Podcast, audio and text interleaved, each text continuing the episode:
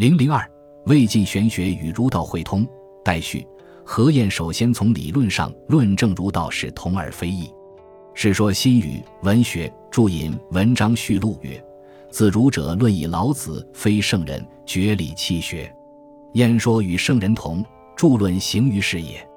汉代的正统儒家因老子否定明教而强调孔老之意，党锢之祸以后，人们逐渐对老子产生了同情的了解。认识到老子所否定之明教，乃是在现实生活中被异化了的明教，而非真明教。其根本用意在于追求一种合理的社会秩序，与孔子是相同的。何晏在《无名论》中对人们的这种共识做了理论上的证明。何晏指出：夏侯玄曰：“天地以自然运，圣人以自然用。自然者，道也。道本无名，故老氏曰：强为之名。”众拟称尧荡荡无能名焉，这就是认为自然之道是孔老之所同的关键所在。王弼同意何晏的这个论断，但却进一步指出孔老的同中之意。王弼认为圣人体无，老子未免于有。孔子对自然之道的理解高于老子，在儒道会通中应以儒为主，以道为辅。正是玄学的这个看法与汉初的黄老道家不相同，因为汉初的黄老道家处理儒道之间的关系是以道为主，以儒为辅。汉代中期以后的儒家虽然援引道家的天道自然之说来论证明教的合理性，实际上是按照以儒为主、以道为辅的思路汇通儒道，但是他们出于狭隘的成见以及意识形态方面的考虑，故意隐瞒这种关系。不承认儒道之会通，玄学公开标榜孔老同于自然之道，把道家所明之自然抬到本体论的高度，极力推崇。从这一点来看，有似于黄老，有人据此立论，称玄学为新道家。但是另一方面，玄学又明确地把儒家所贵之明教作为根本的价值取向，与汉儒同样，强调孔老之意。有人据此立论。认为玄学的属性仍为儒学，是儒学发展的一种新的形态。这两种看法各有所见，皆能持之有故，言之成理，但却难以判定谁是谁非，只能抱着一种超越的态度，存而不论，付之两行。因为儒道两家围绕着天人关系问题所展开的体系，二者的界限始终是矛盾交叉、模糊不清，往往是你中有我，我中有你。根本无法做出泾渭分明的判定。儒家虽然偏于人道，但当其上诉于天道去寻求最高的理论依据时，不能不趋同于道家所明之自然。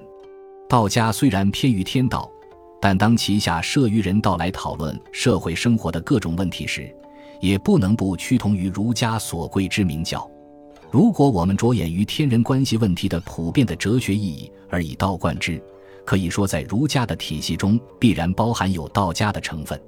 在道家的体系中必然包含有儒家的成分，只是在处理二者的主辅关系时，有的偏于天道而以道为主，有的偏于人道而以儒为主。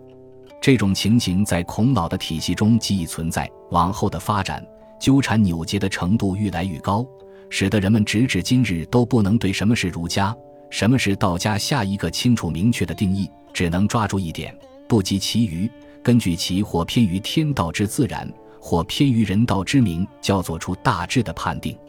玄学的学派属性之所以难以分辨，原因在于玄学企图推出一种天人心意，在理论依据上是以自然为本，明教为末，偏于天道，抬高道家而贬低儒家；在价值取向上又以是否重视明教为标准，认为老子比不上孔子，偏于人道。抬高儒家而贬低道家，其实玄学究竟是属于道家还是儒家，这个学究性的问题并不重要。重要的是结合具体的时代背景，弄清玄学何以如此处理儒道关系的历史动因，其主旨何在，究竟发扬了一种什么样的文化价值理想。正史年间，玄学致力于自然与明教的结合，其所谓的自然，乃是一种可以应用于明教的自然。其所谓的明教，乃是一种合乎自然的明教，因此，那种天地不仁、对人的价值漠不关心而脱离明教的自然，或者自汉末以来现实生活中的那种被严重异化而违反自然的明教，都不是玄学的理想。只有二者的有机结合才是理想。玄学的这个看法，一方面是站在儒家的立场来诠释道家，把道家所强调的必然之理转化成应然之理；另一方面是站在道家的立场来诠释儒家，把儒家所强调的应然之理转化成必然之理。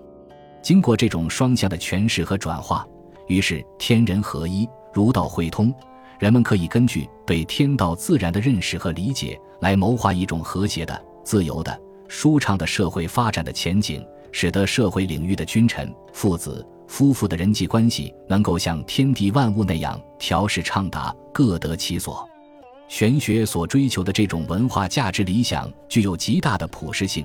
实际上就是中国传统的天人之学的共同理想。儒道两家虽然在运思方向和理论表述上各有所偏，也都无例外地是以这种天人和谐作为自己追求的理想目标的。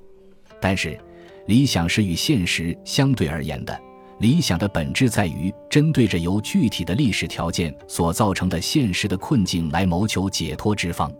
因此。尽管天人和谐是中国哲学所追求的共同理想，在各个不同的时代却有着各个不同的表现形式，蕴含着不同的社会历史内容。汉初黄老适应于当时休养生息的时代需要，表现为以道为主，以儒为辅；汉代中期的儒家适应于当时建设明教的时代需要，表现为以儒为主，以道为辅。正是玄学之所以如此处理儒道关系，采取双向的诠释和转化的做法，主要目的在于克服明教在现实生活中的异化现象，为人们树立一个合乎自然的明教社会的理想。这种理想既是对当时的现实困境的一种超越，又是与儒道两家共同的理想相通的。王弼的代表作是《老子注》和《周易注》。《老子注》。是以儒解道，《周易注》是以道解儒。王弼是本着儒道会通、一老互训的哲学信念进行诠释的。他的这种双向的诠释取得了极大的成功，他的两本诠释性的著作也由此而被后人奉为经典性的诠释，成为中国哲学史上的不朽之作。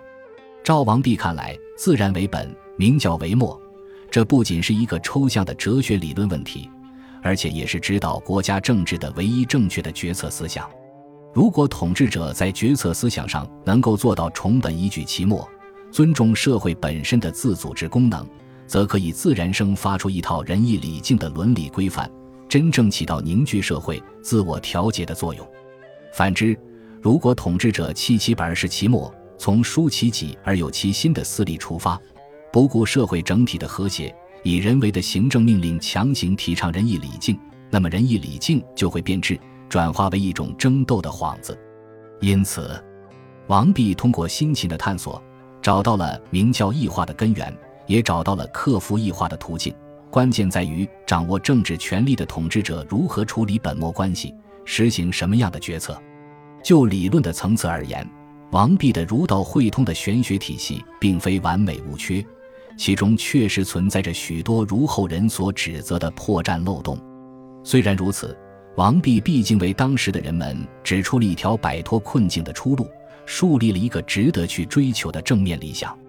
如果历史的偶然因素在当时真能推出某个圣君贤相接受了王弼的思想，把崇本依据其末用之于治国平天下，则理想就可以落实或者部分的落实于现实生活。玄学的走向也会呈现另外一种局面，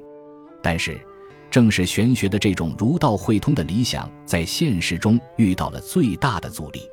因为当时的历史所推出的，并不是玄学所希望的那种圣君贤相，而是阴险伪善的司马氏集团。这个集团从疏其己而有其心的私利出发，于正始末年发动了高平陵政变，夺取了权力，反过来把儒学。明教用来诛夷民族、宠树同己，作为巩固权力的一种工具。于是，儒学、明教在现实生活中异化的更加令人难以忍受，儒道汇通的理想也完全落空。竹林玄学儒道的分裂，自然与明教的对立，就是由这种现实的历史动因所促成的。竹林玄学以阮籍、嵇康为代表。嵇康非汤武而薄周孔，越明教而任自然。阮籍在《大人先生传》中对明教进行猛烈的抨击，如君子之礼法，成天下残贼乱威死亡之数耳。从这些言论看来，儒道无法会通，自然与明教势不两立。正是玄学惨淡经营所建立起来的那个儒道会通的体系，是被彻底否定了。但是，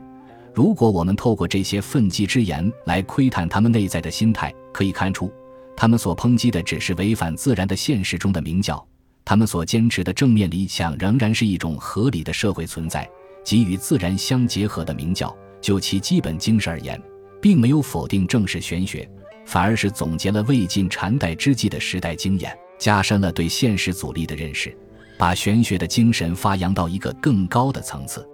王弼当年对理想落实于现实是抱有乐观的信念的，认为只要统治者改弦更张，实行正确的决策，就可以克服明教的异化，实现明教合乎自然的理想。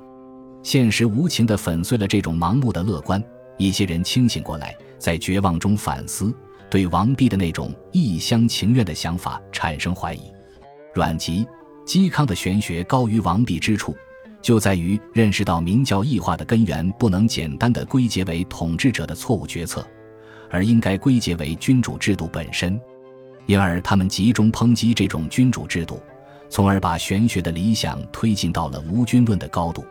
嵇康在《太史箴》中，以远古的君道自然作为正面理想的依据，抨击后世的君主。平尊世事，不有不失；宰割天下，以奉其私。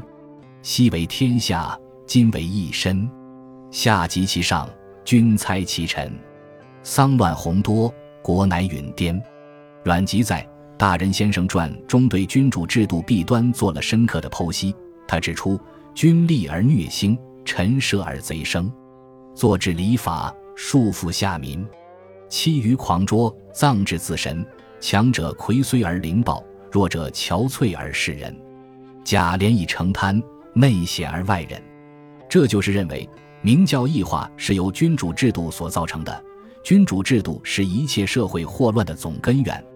因此，为了使社会变得合理，每个人都能生活的自由舒畅，各得其所，必须否定君主制度，建设一个无君的社会。阮籍对这个无君社会的理想激动不已。充满了向往之情，用了诗人的想象来描绘：明者不以制胜，暗者不以愚败，弱者不以破位，强者不以力尽。盖无君而庶物定，无臣而万事理。保身修性，不为其计，为兹若然，故能长久。竹林玄学的这种无君论的思想，在中国哲学史上闪耀着夺目的光辉。表面上看来，这种思想似乎是用道家的自然来与儒家的明教相对立，实际上却是在那个苦难的时代坚持用文化价值理想来批判现实所接触的说过。在中国的传统的天人之学中，如果对天人合一、儒道会通、自然与社会整体和谐的理想目标进行不懈的追求，是完全有可能合乎逻辑的引申出这种带有中国特色的无君论的思想来的。本集播放完毕，感谢您的收听，喜欢请订阅加关注，主页有更多精彩内容。